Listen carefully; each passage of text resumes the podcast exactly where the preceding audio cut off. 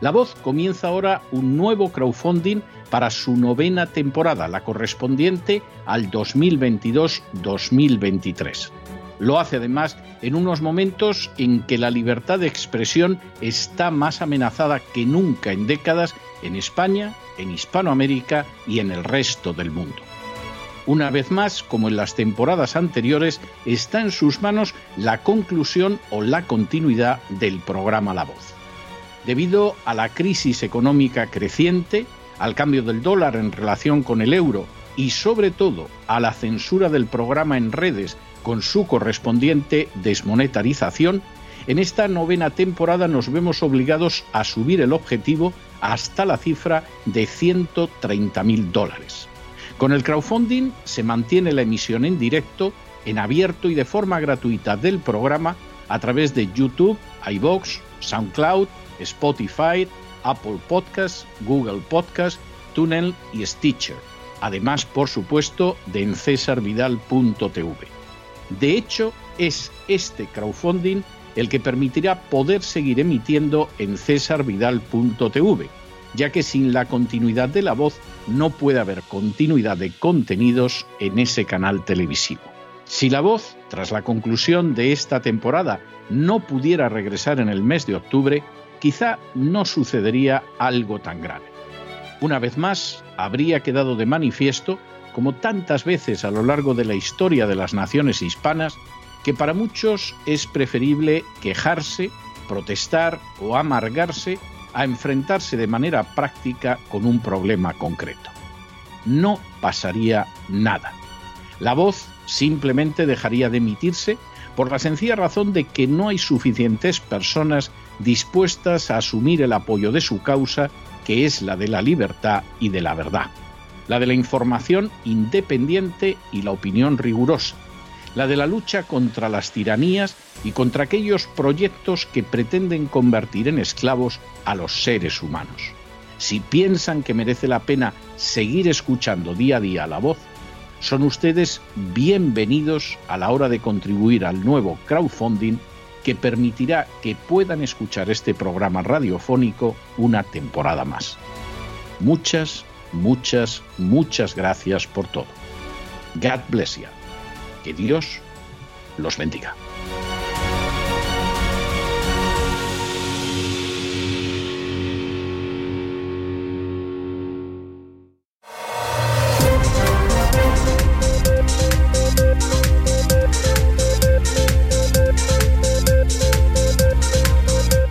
Noticias del día. Buenas tardes, eh, buenos días, buenas noches. Aquí estamos un día más en el programa La Voz, en este lunes 6 eh, de junio, en el que don César Vidal ha expuesto una gran verdad incómoda. Otra más, dirán. Esa infiltración de los antiguos eh, jerarcas nazis en las estructuras de poder de la OTAN, especialmente en las europeas. No es extraño que haya autores que defiendan que en realidad el proyecto de integración europeo es una evolución de las aspiraciones del Tercer Reich Curiosamente, uno de los gobiernos europeos que el pasado enero defendía esta tesis era el polaco, que ahora colabora estrechamente con Alemania y con el resto de socios comunitarios en ese proceso de suicidio colectivo que estamos viviendo en el viejo continente, a cambio de recibir unos cuantos miles de millones de euros de esa Europa de la nueva generación. Una Europa que en las últimas horas ha certificado el último paquete de sanciones boomerang contra Rusia. Ya van seis, que vamos a analizar luego posteriormente en el despegamos de hoy, aquí en La Voz, mientras Turquía sigue manteniendo el veto a la entrada de Suecia y Finlandia en la OTAN. No porque quiera evitar una escalada de guerra en el este de Europa, sino porque pretende aprovechar el río revuelto para sacar tajada en clave nacional. Exigirá garantías de que ambos países cortan sus vínculos con el Partido de los Trabajadores del Kurdistán, cuyos líderes, según Erdogan, deambulan por Estocolmo y Helsinki protegidos por las autoridades nacionales. Aunque la cita clave para conocer la hoja de ruta de la nueva OTAN y su alianza con la Unión Europea para intentar derribar a Putin o destruir Rusia, como dijo hace semanas el ministro de Finanzas francés, será la cumbre de la Alianza Atlántica que se celebrará a finales de este mes de junio en Madrid. Un encuentro en el que el presidente español pues, considera que es su gran oportunidad para reforzar su figura de cara al exterior y demostrar su servilismo a la hora de lamer las botas del amigo americano, inglés, francés, alemán o el que se precie. Ya quedan lejos los tiempos en los que otro presidente del PSOE, José Luis Rodríguez Zapatero, permanecía sentado al paso de la bandera de Estados Unidos, ¿recuerdan? Ahora Sánchez no solo se pone en pie, sino que se enfundará en ella si es necesario. El nuevo Capitán América, ¿verdad? La polémica con el envío del material militar español a Ucrania es una buena muestra de esto que le estamos diciendo, de estos objetivos reales del presidente español, que como buen narcisista adopta todas sus decisiones pensando exclusivamente en su persona, aunque como es el caso ponga en peligro la seguridad nacional de su país. Precisamente otro país, el diario, terminal mediático del régimen sanchista, anunciaba este fin de semana que España está preparada para enviar a Ucrania sistemas de defensa aérea, misiles y carros de combate, los famosos Leopard, lo cual supone un importante cambio, ya que hasta ahora solo mandaba armas ligeras y municiones además de equipos de protección personal. Y además, miembros del ejército ucraniano, agárrense a la silla y sobre todo de los contratistas privados que acuden a las guerras para satisfacer sus deseos de muerte y destrucción, llegarán a España para ser adiestrados por nuestros muchachos. Este armamento pesado estaba guardado en los almacenes y hangares militares cogiendo polvo. Estaba obsoleto. El caso de los carros de combate es paradigmático. Llevan una década olvidados en la base logística del Ejército de Tierra de Zaragoza y hasta han sufrido inundaciones.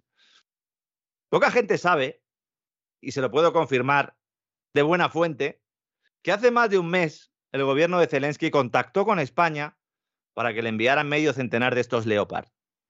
Pero no fueron entregados. ¿Y saben por qué? Porque Alemania no dio la autorización pertinente. Porque tienen componentes alemanes y no se pueden permitir que estos carros caigan en manos del ejército ruso, aunque sean antiguos. El canciller alemán juega al gato y al ratón mientras con una mano se hace el remolón, con la otra pues impulsa un aumento del presupuesto de la OTAN. No les mandéis esos carros viejos, vamos a comprar unos nuevos a nuestros amigos, los contratistas, las grandes empresas de armamento. Alemania actúa como perro faldero de una alianza que desde la Segunda Guerra Mundial le mantiene atado a una farola mientras le lanza algunas galletas y sobras de comida que se caen de la mesa de los mayores. Estos tanques no están preparados para entrar en funcionamiento.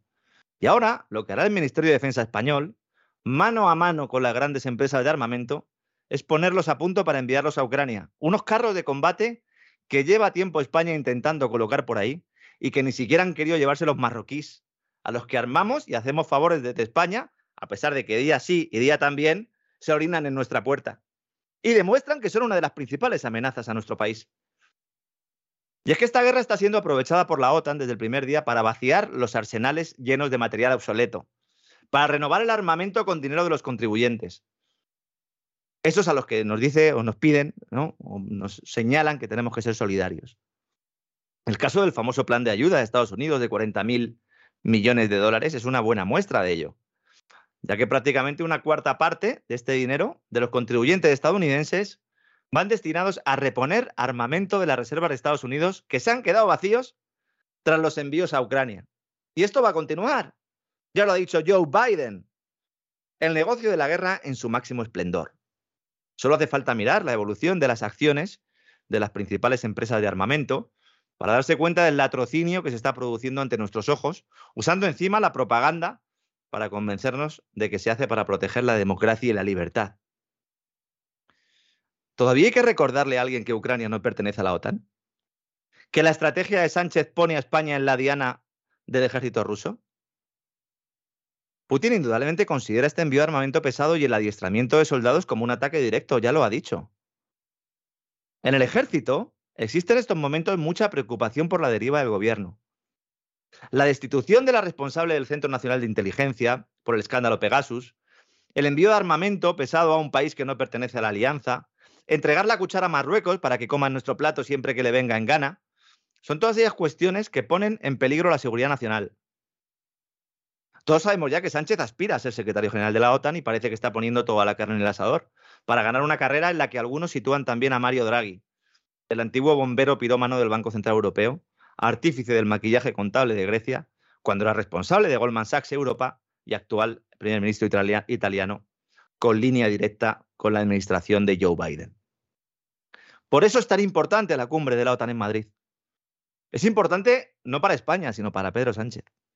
Allí vamos a ver seguramente una vez más a Zelensky con su eterna camiseta de campaña, pero esta vez no de forma virtual, ya que la Organización Atlántica está estudiando, quiere aprovechar la cita para organizar la primera visita del presidente ucraniano fuera de su país y escenificarlo aquí en Madrid, con Pedro Sánchez hinchado. Para hablar de ello, el secretario general de la OTAN se reunió hace unos días precisamente con el presidente del gobierno español en la finca de Quintos de Mora, que a lo mejor les suena a ustedes, porque es la residencia que usa el presidente español para sus reuniones secretas y celebraciones diversas. Esta finca era conocida como el Rancho de Aznar, cuando el entonces presidente emulaba e invitaba a su amigo Bush, ¿verdad? Que llegó a viajar a esta finca en 2001 y quedó inmortalizado en unas imágenes que dieron la vuelta al mundo. Y a pesar de sus intentos por ser el agradador oficial del club botanista, lo cierto es que Kiev sigue quejándose de que le faltan armas y de que España no está siendo uno de los países que más se comprometa. Estamos agradecidos, pero no satisfechos, ha dicho el régimen de Zelensky, que es que mejor sabe que los rusos van ganando la contienda, a pesar de que las toneladas de propaganda occidental sigan defendiendo lo contrario. Yo les recomiendo de verdad, sobre todo a los que viven en España, que intenten leer periódicos en Estados Unidos, porque es que ya ni siquiera los periódicos en Estados Unidos defienden esta tesis. Es una guerra que, como decimos, corre el peligro de incrementar su intensidad. Claro que no nos deberíamos extrañar, ya que es público y notorio que el objetivo de la Alianza Atlántica es alargar los combates todo lo que se pueda, ¿no? Hasta que muera el último ucraniano, para después entrar en los territorios que no estén bajo control ruso y comenzar una supuesta reconstrucción que beneficiará a las empresas de los países occidentales. Un negocio redondo para el que hacen falta muertos. Y como siempre, comenzamos analizando y desglosando esta y otras noticias de la mano de María Jesús Alfaya. Buenas noches, María Jesús. Muy buenas noches, Lorenzo. Feliz lunes, que comenzamos esta semana con la misma ilusión y las mismas ganas de mantenerles informados y con el mejor análisis, en este caso el de Lorenzo Ramírez que muy bien les ha explicado cómo Ucrania ha mostrado su decepción por el último envío de armas que ha recibido de España. El embajador de Ucrania se ha expresado en los siguientes términos. Estamos agradecidos, pero no podemos decir que estamos satisfechos. Son armas, advertía, que no dan ni para dos horas de combate. Entre el material que el ejército español ha enviado por mandato de Pedro Sánchez a Ucrania, hay lanzagranadas anticarro del modelo C-90 con un alcance de 350 metros y también ametralladoras ligeras con su munición correspondiente. Ucrania ha solicitado a España que, al igual que hacen otros países, le envíe tanques Leopard, también obuses de 155 milímetros y morteros de 120 milímetros. España se comprometió con Rusia a enviar instructores para enseñarles el funcionamiento de los tanques, pero esto a Ucrania no le parece prioritario, según expresaba el embajador. Lo que les urge es que les envíe los tanques Leopard. Además de pedir, el embajador ucraniano exige y ha comparado los envíos que hace España con los que hacen otros países y lo expresaba del siguiente modo. España registra uno de los menores índices de ayuda a Ucrania en relación con el presupuesto militar. No solicitamos nada que España no pueda aportar. Además, resaltaba con satisfacción que España ha otorgado el estatus de protección temporal a 116.000 de los 140.000 refugiados ucranianos que se trasladaron a España desde el comienzo de la guerra y que se suman a los 120.000 que ya residían en nuestro país. Decía también que el conflicto ha entrado en lo que llamaba una fase de guerra duradera, en la que Rusia ya ha ocupado con éxito un 20% del país y ha destruido, decía, un 30% de las infraestructuras. Por su parte, el presidente de Rusia, Vladimir Putin, ha acusado a Occidente de prolongar el mayor tiempo posible la guerra con Ucrania con sus constantes envíos de armas. Putin afirmaba que Rusia, de seguir en esta tendencia enviando armas, podría comenzar a atacar nuevos objetivos, sobre todo si descubre que están llegando misiles de largo alcance a los ucranianos. El presidente de Rusia se refiere en especial a los lanzacohetes múltiples MLRS que prepara para enviar Estados Unidos a Ucrania y que están capacitados para alcanzar territorio ruso. Y del negocio de la guerra pasamos a la cuestión migratoria, que también quiere usar Sánchez para reforzar su papel internacional, haciendo favores que él no tendrá que pagar. Por si no tuviera suficiente España con el eterno chantaje marroquí, la llegada continua de hordas de inmigrantes ilegales del país vecino, ahora resulta que la Casa Blanca ha alcanzado un acuerdo con el inquilino de la Moncloa para atraer los inmigrantes que lleguen a Estados Unidos de México solicitando asilo. La noticia fue avanzada hace un par de días por don César Vidal y ya ha sido recogida en algunos grandes medios de comunicación, sobre todo después de que la confirmara la agencia Reuters, aunque hay indocumentados por ahí que estén diciendo que no es verdad. El anuncio será dentro de una semana en el marco de la Cumbre de las Américas, que se celebrará en Los Ángeles y que contará con participación española. El objetivo de la Casa Blanca es que España duplique o triplique el número de trabajadores temporales de Centroamérica que recibe en la actualidad a través de un programa laboral de inmigración. Y la gran cuestión es, ¿está el mercado laboral español preparado para recibir más mano de obra cuando la tasa de paro es la más alta de Europa y de las más elevadas de todo el mundo desarrollado? ¿No tendrá que ver todo esto con la intención del gobierno, del PSOE y de Podemos de realizar una reforma constitucional para que puedan votar en las elecciones los inmigrantes no nacionalizados? Es una vieja estrategia que existe ahí, que está ahí desde hace años y que ahora cobra importancia, porque se avecinan muchos movimientos migratorios derivados de esa inestabilidad provocada por la gran hambruna que sacudirá el tercer mundo en pocos meses, algo de lo que ya nos están hablando los profetas del Apocalipsis. Instituciones como el Banco de España ya están preparando el terreno diciendo que hacen falta inmigrantes para cubrir determinados puestos de trabajo, como es el caso de la hostelería y la construcción, es cierto. Estamos rememorando aquellos años en los que se nos decía que los inmigrantes nos ayudarían a pagar las pensiones. Este es un mensaje que sirve al Ministerio de Seguridad Social, dirigido por otro banquero, José Luis Escriba, para impulsar una reforma de la ley de extranjería que facilite la entrada de trabajadores. Blanco y en botella. Y cuidado con caer en la trampa de los promotores de esta nueva especie o evolución del plan Kalergi, que podríamos denominar 2.0, porque utilizan para sus fines no solo a los promotores de la inmigración masiva y descontrolada, sino también a muchos que piensan que están en las antípodas de la agenda globalista y que creen que la única vía es defender la propia raza, el propio terruño. Abrir las puertas a personas que cumplan con el ordenamiento jurídico nacional, que respeten las costumbres, que tengan los mismos derechos y obligaciones en definitiva, debería ser una aspiración de todos, al menos de los que defendemos las ideas de la libertad. Porque si metemos a todos los extranjeros en el mismo saco, le estamos haciendo el juego a los malos, esos que nos dividen para enfrentarnos. Una cosa es defender la soberanía nacional y otra, aspirar al colectivismo socialista, de izquierda o de derecha, que en determinados momentos puede ser útil para oponerse a los designios de las élites mundialistas e instituciones supranacionales, pero que siempre termina con represión con violencia y con estatismo de la peor calaña. Sánchez y Biden son actores de este circo y de vez en cuando actúan juntos en la pista central. España está negociando con los Estados Unidos acoger inmigrantes ilegales, los que están contenidos en la frontera sur de los Estados Unidos procedentes de Centroamérica. Estados Unidos quiere, dice, reubicar a un número modesto pero significativo de inmigrantes centroamericanos.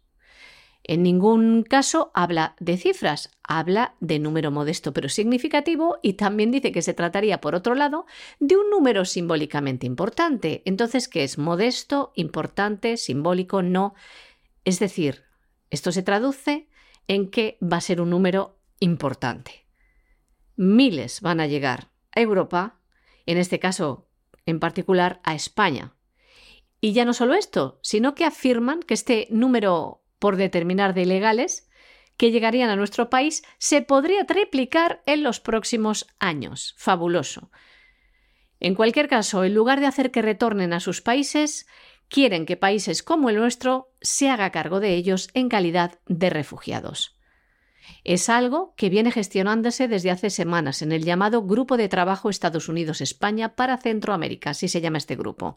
El anuncio sobre este acuerdo y esperamos también conocer el número concreto de inmigrantes, lo dará a conocer, al parecer, Estados Unidos, tal vez Joe Biden, durante la Cumbre de las Américas que se celebra desde hoy y hasta el próximo 10 de junio, 10 de junio en Los Ángeles. Hay que decir también que, según datos facilitados por el gobierno español, actualmente en España viven de manera legalmente registrada, así lo dicen, manera legalmente registrada, 626.000 personas nacidas en Centroamérica y el Caribe, que constituyen un 8,5% del total de la población extranjera que reside en nuestro país. Pese a que no dan cifras, dicen que a través de este nuevo acuerdo, España podría, repetimos, doblar o triplicar el número de trabajadores temporales que recibe de América Central a través de un programa de emigración laboral. Como ven, la Cumbre de las Américas está sirviendo para seguir imponiendo la agenda globalista, porque también hemos podido saber que Canadá va a recibir 5.000 refugiados del continente americano al año, 5.000 al año, en principio, en los próximos años. Y anunciarán, además, un plan de contratación particular para los haitianos en Canadá. Recordemos además que Joe Biden anuló todas las políticas instauradas por el expresidente Donald Trump, que pretendía contener la inmigración ilegal en masa.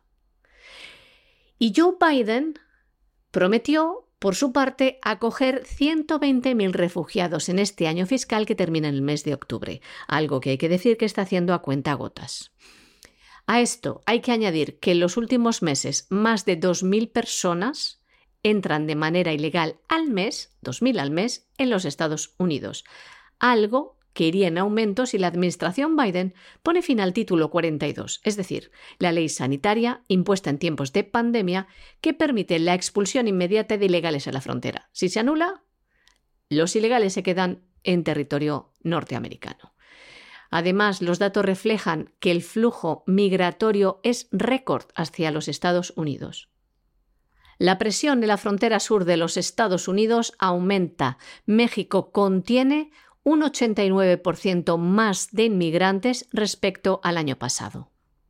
Además, más datos. La Oficina de Aduanas y Protección Fronteriza detectó más de 1,7 millones de indocumentados en la frontera con México en el año fiscal 2021, que terminó en el 30 de septiembre concretamente y México deportó a más de 114.000 extranjeros en el año 2021. Son datos de la Unidad de Política Migratoria, unas cifras que no han sido vistas en casi 15 años. Mientras que en este año fiscal 2022, que arrancó el 1 de octubre del 21 y termina en octubre de este año, la Oficina de Aduanas y Protección Fronteriza ha contabilizado más de un millón de inmigrantes interceptados en la frontera sur estadounidense. Y si la semana pasada hablábamos de la inexistente separación de poderes, en España, nos referíamos a España con un aparato judicial que en sus más altas instancias trabaja para el mejor postor, hoy tenemos una muestra de ello con el carpetazo que ha dado la Audiencia Nacional a los primeros espadas de CaixaBank y Repsol, Isidro Fainé y Antonio Brufau, dos empresarios que han hecho su carrera en relación estrecha con el poder, trabajando en sectores en los que no se sabe dónde acaba lo público y empieza lo privado el bancario y el energético. Ambos han sido exonerados en el caso Villarejo, que investiga, entre otras cosas, el uso de las cloacas del Estado por parte de las grandes empresas del IBEX para realizar actividades ilegales de todo tipo, incluido el espionaje indiscriminado, el chantaje y la extorsión. Y el juez Manuel García Castellón considera que Fainé y Brufau no conocían los encargos concretos hechos a este excomisario y se libran del banquillo. Serán sus jefes de seguridad los que se coman el marrón. La verdad es que nadie pensaba que los señoritos de Repsol y CaixaBank pudieran ser juzgados. Algo que ha molestado a otro del club, al presidente de Iberdrola, a Ignacio Sánchez Galán, que a pesar de haber contratado al ex jefe de los espías y archienemigo de Villarejo para librarse del marrón, lo cierto es que de momento sigue imputado. Hablamos de Félix Sanz Roldán, que hasta 2019 era el director del Centro Nacional de Inteligencia, del CNI. El presidente de Iberdrola le fichó como asesor precisamente por su relación con la judicatura, lo cual indica hasta qué punto todo está podrido, ¿no?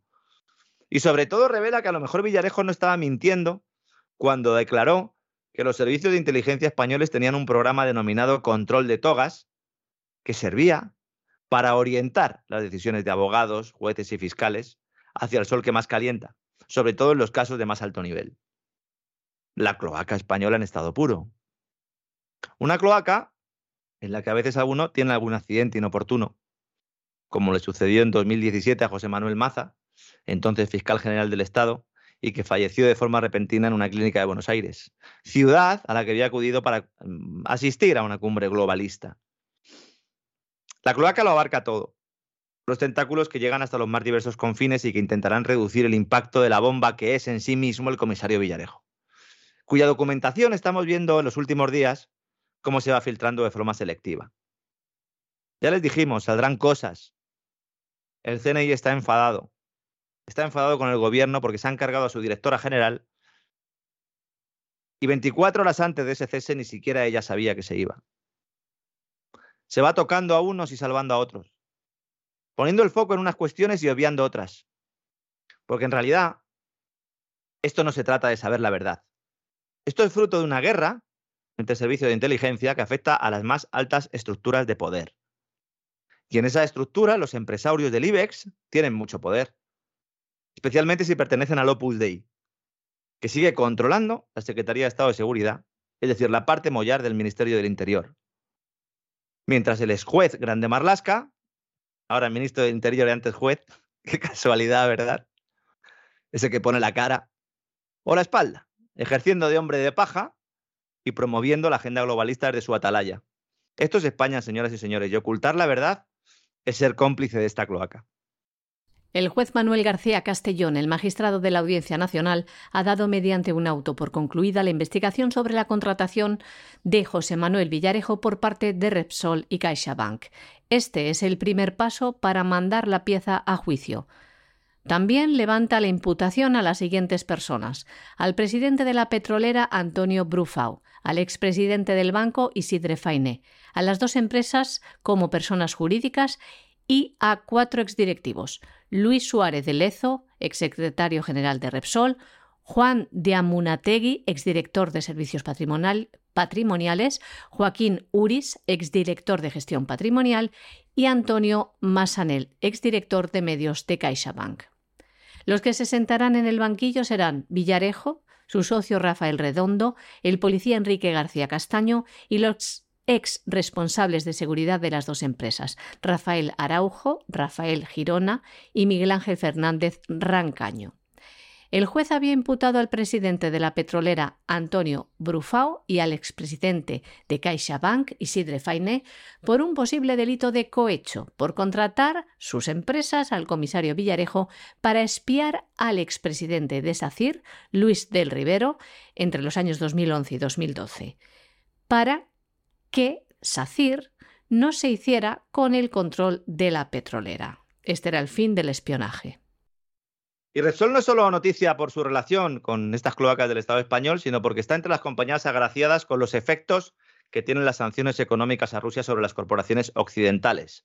El acercamiento de la Casa Blanca a Nicolás Maduro tiene como principal resultado ya que esta empresa, junto con la estadounidense Chevron y la italiana Eni, puedan volver a hacer caja con el petróleo venezolano. ¿Mm? Las sanciones impuestas por Donald Trump ya quedan en el olvido y el heredero del gorila rojo se frota las manos viendo su nuevo papel, aliado de Occidente. Que me da la risa. En realidad se trata de una vuelta al anterior statu quo, porque a pesar de la escenografía que han mantenido tanto la Casa Blanca como el régimen de Caracas, Estados Unidos ha sido siempre el primer cliente de Venezuela.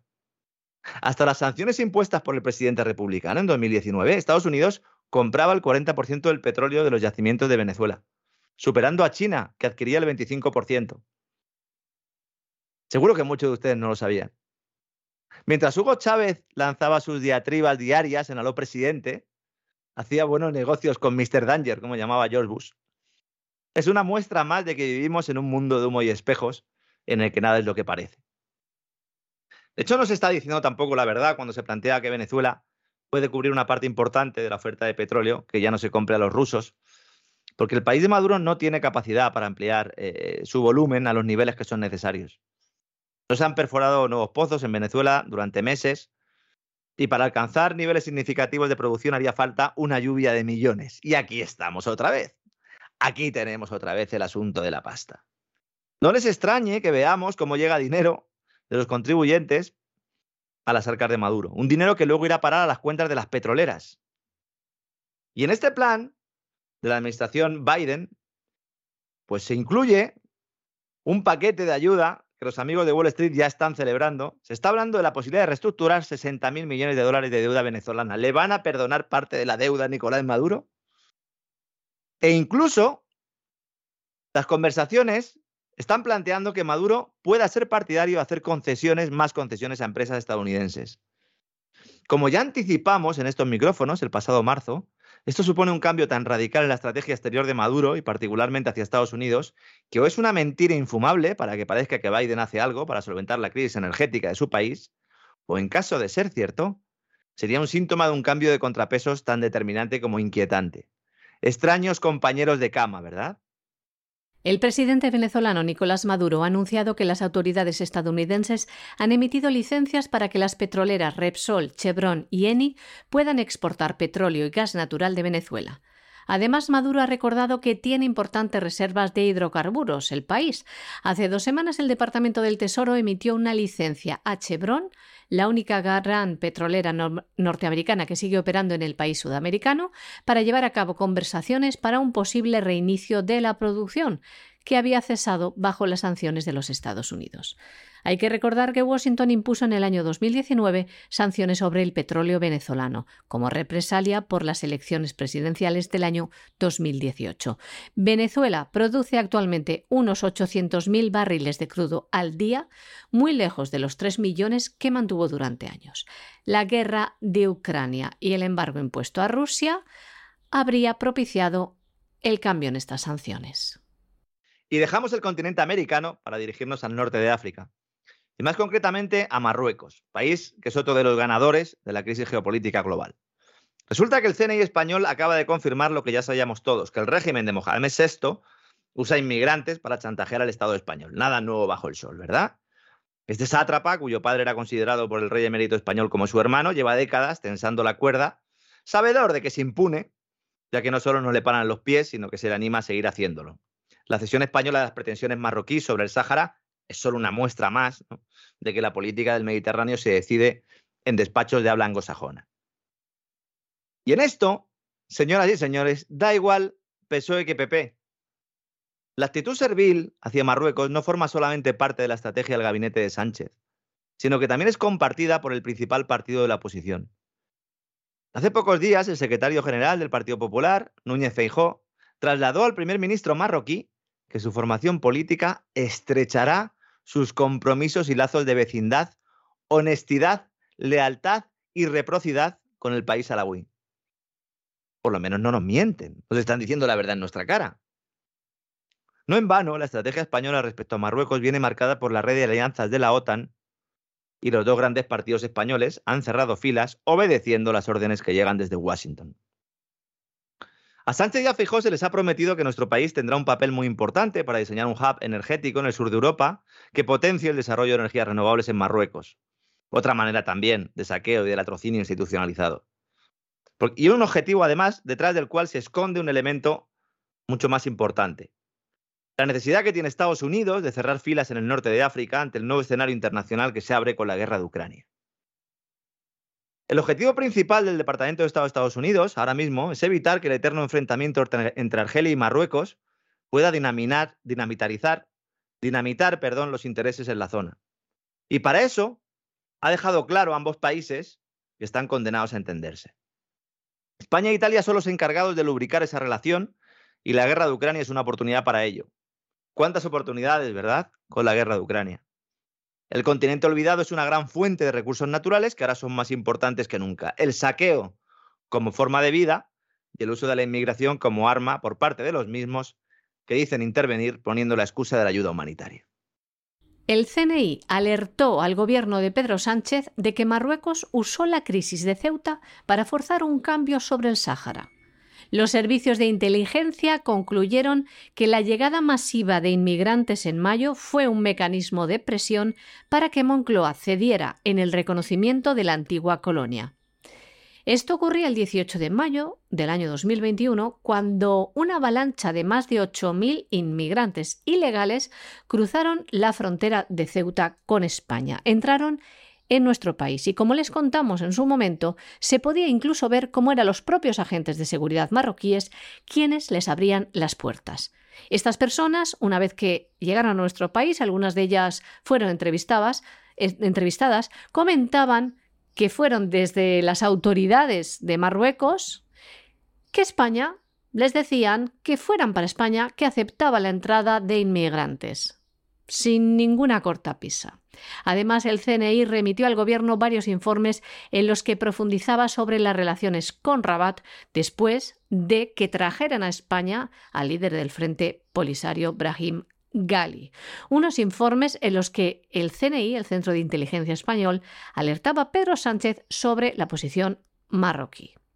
Como también detalló el Centro Nacional de Inteligencia Español al Gobierno, Marruecos había estado trabajando para atraer al presidente de los Estados Unidos, Joe Biden, para que reconociera la soberanía de Rabat sobre la excolonia, tal y como hizo Donald Trump. Algo que se rompió cuando España trajo al líder del Polisario a un hospital español en secreto. Y terminamos nuestro repaso por la actualidad con la moción de censura interna a la que se somete el primer ministro británico Boris Johnson, votación que puede ser el preludio del fin de un tipo que se enfrenta ya a la insurrección de una parte de su partido. Ya saben cómo son los sicarios en las formaciones políticas. Alaban, agasajan al jefe, le traen el periódico, le llevan las pantuflas hasta que caen de desgracia y entonces colleja el canto.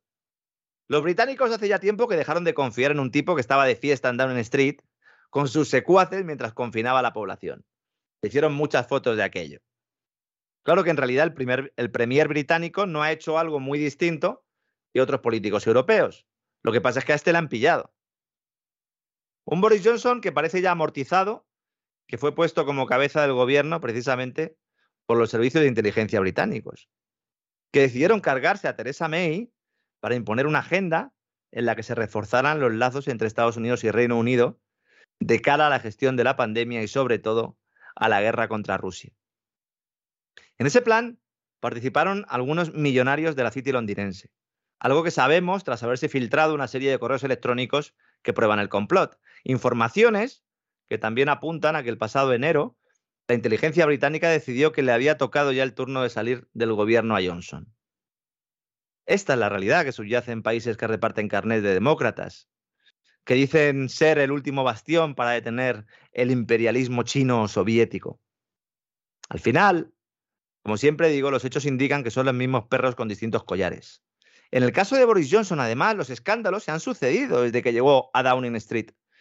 Aunque ya pocos recuerden eventos, escándalos como el de su protegido, Owen Patterson, que se hizo de oro asesorando a empresas privadas usando información privilegiada. Unas compañías que se dedicaban, fíjense ustedes qué casualidad, a fabricar los famosos test para detectar el COVID. Reino Unido es un facilitador de corrupción y el refugio más seguro para los fondos saqueados en el mundo actual. Mucho más que los paraísos fiscales, que al final son solo un sitio donde guardan el dinero esos políticos que nos dan clases de democracia. Y como ahora al menos el 40% de los británicos se han dado cuenta de que su primer ministro es un corrupto, pues hay que cambiar el caballo en medio de la carrera. El primer ministro del Reino Unido, Boris Johnson, ha sido sometido hoy a una moción de censura interna. Esto ha sido posible dado que el Partido Conservador ha recibido más del 15% de peticiones de los Tories, las necesarias para poner en marcha este procedimiento. La votación es secreta.